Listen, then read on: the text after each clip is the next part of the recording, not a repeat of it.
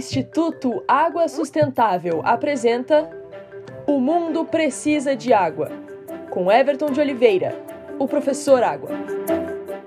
A água está no ar e não a vemos, mas vemos a cerveja suar e o pão ficar murcho por efeito da umidade presente no ar. Eu morei no Canadá e me impressionei com a cerveja sequinha por fora e com o pão ficando quase uma pedra pela baixíssima umidade do ar durante o inverno. Um equilíbrio interessante na distribuição da água entre as coisas ao nosso redor. Pão murcho ou pão duro? É a água.